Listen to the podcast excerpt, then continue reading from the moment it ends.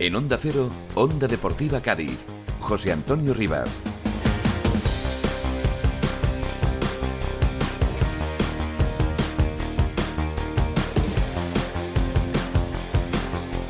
¿Qué tal? Saludos, buenas tardes, bienvenidos al tiempo de deportes de esta casa, bienvenidos a Onda Deportiva Cádiz. Aquí estamos, encantados de acompañarles y de que nos acompañen en este tiempo de radio de este jueves, después del día festivo de Andalucía. Aquí estamos entrando poco a poco en materia ya y pensando en ese partido del próximo sábado frente al Rayo Vallecano en Vallecas, un partido que evidentemente pues es eh, una de las oportunidades que tiene el Cádiz para agarrarse a la esperanza en este tramo final de temporada. Eh, la esperanza, evidentemente, pues eh, pasa por ganar de una vez un partido. Después de 22 jornadas, pues evidentemente ya toca, porque a la fuerza ahorcan y porque en caso contrario, y teniendo en cuenta también el resultado que se puede dar en el partido entre el Celta y el Almería, que se jugará el viernes antes de ese partido del Cádiz, pues eh, podría ser clave, clasificatoriamente hablando, de cara a lo que resta de aquí hasta final de temporada. El Cádiz que ha entrenado hoy en las instalaciones del Rosal, como digo, pensando ya en ese partido y además, eh, bueno, teniendo en cuenta algunos factores, como por ejemplo que va a recuperar sí o sí a Lucas Pires, después de que el lateral eh, brasileño cumpliera partido de sanción el otro día frente al Celta por acumulación de amonestaciones. Veremos lo que pasa con Fali, eh, que evidentemente pues eh, a priori tenía para más tiempo, pero pues ya sabemos todos cómo es el bravo central valenciano del Cádiz y también, pues lógicamente teniendo en cuenta mm, las eh, lesiones de larga duración, Fede San Emeterio, Luis Hernández, Roger Martí, que no van a poder estar con el equipo y cruzando los dedos para que evidentemente pues no haya ninguna baja más eh, de aquí hasta ese partido. Un partido que va a estar eh, rodeado de cierto clima convulso, porque mm, el Rayo Vallecano eh, o las peñas, los aficionados del Rayo Vallecano van a protestar en la previa del partido por la intención del Ayuntamiento de Madrid de trasladar el estadio de Vallecas a otra ubicación, a otro emplazamiento de la ciudad y evidentemente pues eso no ha gustado a la afición del Rayo que además de la convivencia ¿no? y del buen rollo habitual siempre con todos los aficionados del Cádiz que estén por allí pues eh, tendrán ese momento de, protesta, de reivindicación antes del partido. Tienen previsto pues rodear eh, al estadio en modo simbólico para protestar por esa decisión política de trasladar eh, el estadio. Y tampoco pues es que esté muy allá, muy bollante en lo deportivo el equipo de Vallecas, pero evidentemente cualquiera está mejor que el Cádiz en cuanto a tendencia y en cuanto a sensaciones ahora mismo. Así que pues eh, veremos a ver si se puede pescar un poquito en río revuelto. En el día de hoy tenemos eh, cosas que contarles, tenemos que abrir la página histórica, así que venga, vamos a arrancar.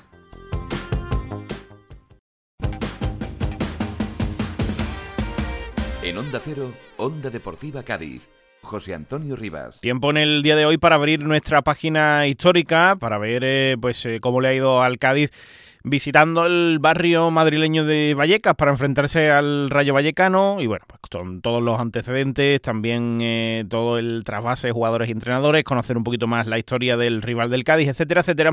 Como siempre, con nuestro historiador de cabecera, con Enrique Díaz. Enrique, ¿qué tal? Buenas tardes. Hola, buenas tardes, José Antonio, y como siempre el saludo a nuestra querida audiencia. Que no falte nunca, y la pregunta de rigor te la tengo que hacer, aunque me temo la respuesta en esta ocasión, ¿cómo le ha ido al Cádiz visitando Vallecas?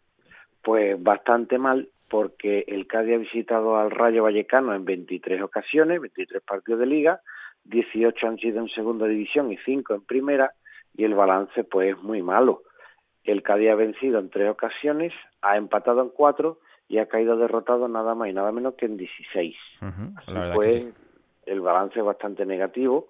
Como comentamos a micrófono cerrado, también hay algunas mm, derrotas bastante abultadas incluida la del año, de la temporada pasada, ¿verdad? El 5-1, pero fíjate, hay un 6-0 en la 70-71 y un 6-1 en la 77-78.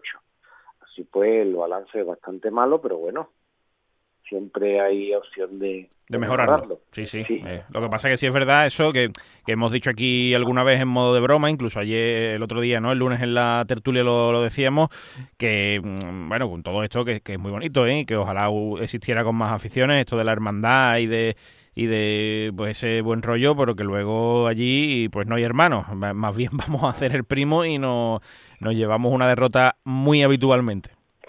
La fraternidad se acaba en el terreno de juego. Sí, sí, no, allí no hay miramientos ni, ni nada. Bueno, pues vamos a repasar, intentando insuflar un poquito de optimismo y de ánimo, pues los resultados que le han ido mejor al Cádiz en, en Valleca. Mira, antes que nada comentar que la serie de los partidos entre el Rayo Vallecano y el Cádiz se remontan a la temporada 59-60 y vamos a hablar de los tres triunfos cadistas. Eh, el primero de ellos fue la temporada 71-72, 0-1, gol de Ferreira, delantero argentino. En la siguiente temporada también triunfó el Cádiz, 72-73, 1-2, goles de Larrauri y Villalba. Y el último triunfo cadista pues fue nada más y nada menos que en la 89-90. Un gol magnífico de Mario Usillos de cabeza que fue fundamental para la permanencia en primera división. En aquella temporada, recuérdese, el Cádiz ganó los cuatro últimos partidos, un registro que aún no ha, ni siquiera ha igualado, mucho menos superado el equipo amarillo en primera división, y, esa y ese triunfo pues fue, repito, fundamental para la salvación. Y los cuatro empates pues quedan como siguen, por orden cronológico, temporada 92-93, empate a uno, gol de Mami Quevedo, que ahora saldrá también en el apartado del trasvase. Temporada 2009-2010, empate a dos, con doblete del delantero nigeriano Beche, y ya empates mucho más recientes porque son de este ciclo en, segunda división bajo la presidencia de Manuel Vizcaíno, temporada 17-18, empate a uno, gol de Barral, y temporada 2019-2020, la del ascenso, eh, otro empate a uno con gol de Iván Alejo.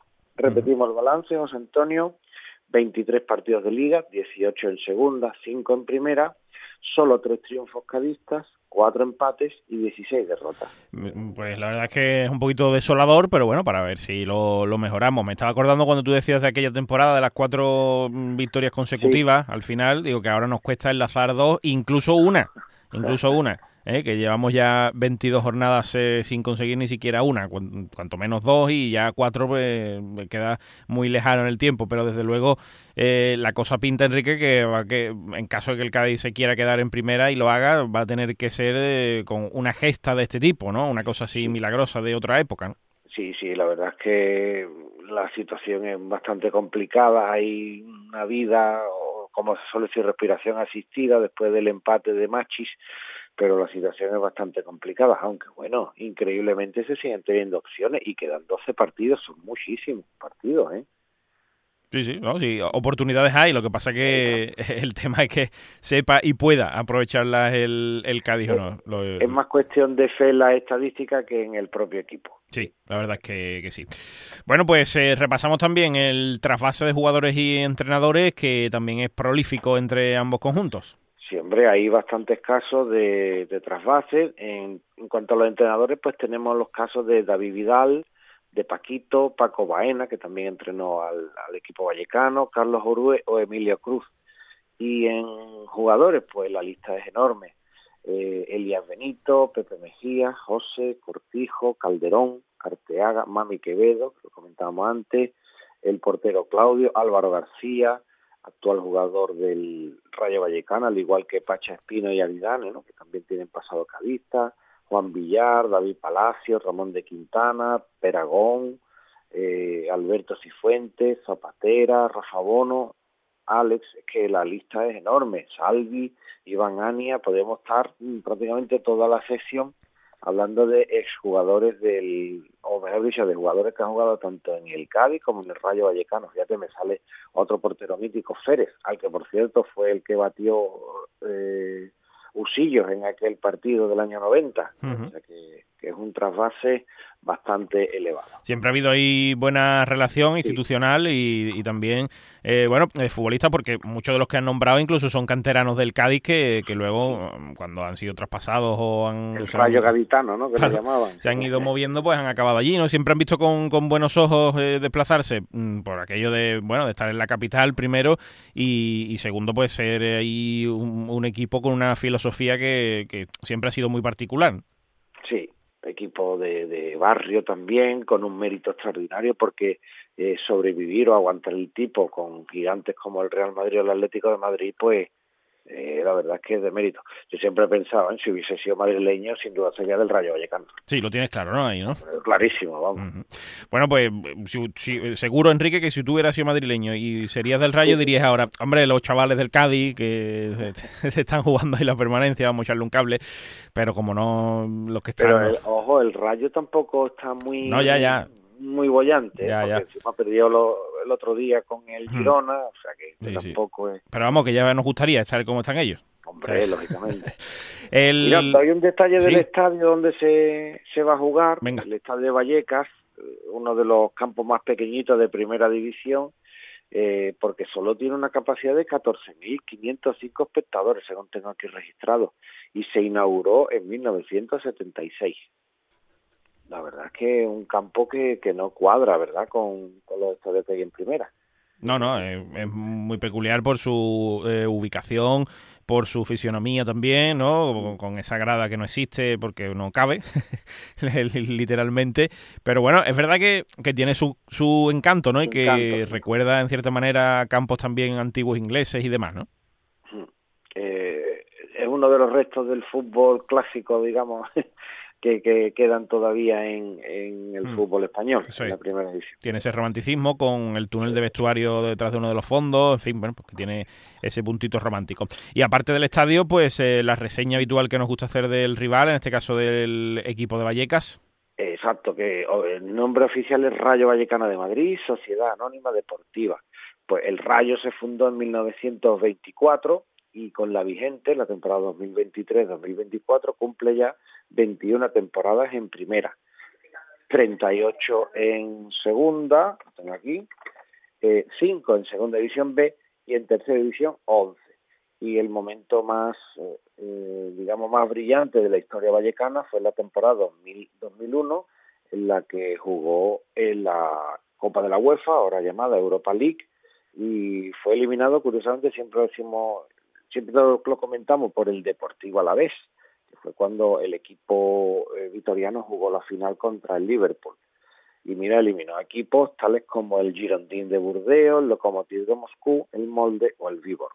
Así pues, el Rayo pues tiene esa histórica participación en la UEFA, repito, en la temporada 2020, perdón, 2000-2001 eso es, y también en alguna que otra ocasión ha llegado lejos en la Copa del Rey, muy recientemente semifinales incluso, Y, que estuvo bastante cerca incluso de eliminar al Betis y de llegar a la final. Un equipo con bastante mérito, sin duda. Mira, y un detalle que se me había olvidado porque tanto el Rayo como el Cádiz, pues son equipos eh, bastante igualados en su historial. Mira, de las 23 ligas que han disputado, el Cádiz ha quedado por encima del Rayo en 11 y lo contrario, la superioridad vallecana, ha sucedido en 12. Me temo que este año pues vamos a tener un 13, 11. Parece ser, sí. La cosa. Pero fíjate que son equipos que eh, están bastante igualados ¿eh? en todos los, cada vez que han coincidido. y, luego, bueno, pues lo que hemos dicho al inicio a modo de broma, pero que, es verdad, ¿no? Que siempre, pues, eh, de un tiempo a esta parte se ha acrecentado, pero existe ese, ese hermanamiento y ese buen rollo entre las aficiones, sobre todo entre las dos eh, partes más ultras, podríamos decirlo así, de las aficiones. A ver, yo siempre, otra cosa que hemos comentado, el hermanamiento se da porque los grupos ultra, vamos a llamarlo así, pues son amigos. Entonces no, no va a haber ningún problema. Sí, sí, no, y además, bueno, pues son de la misma ideología, y demás. O sea, que no hay problema. Bueno. Pues esto es lo que contamos del Rayo Vallecano en el día de hoy, a ver si aparte de ese hermanamiento y del buen rollo de las aficiones, que por supuesto estamos... Que se está muy bien allí en Claro, estamos en, encantadísimos de que siga y, ojalá incluso se amplíe a muchas más aficiones y exista ese buen rollo en todos sitios, pero por ejemplo, con todas las del norte o San Antonio, no hay ningún problema. y, eso, pero, pero, que aparte de eso, pues que luego si podemos rascar algo allí que falta nos hace, pues mejor que mejor. Lo iremos contando en cualquier caso. Enrique, gracias, un abrazo. Venga, un saludo, hasta luego.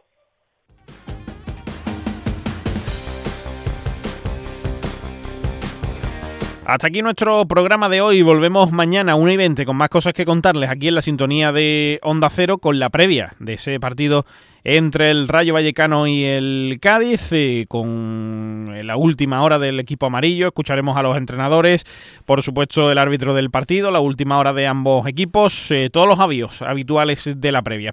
Ahora llega Carmen Paul con las noticias y luego pues eh, les recomendamos, como siempre nos gusta hacer, que sigan escuchando Onda Cero, que sigan escuchando la radio. Adiós.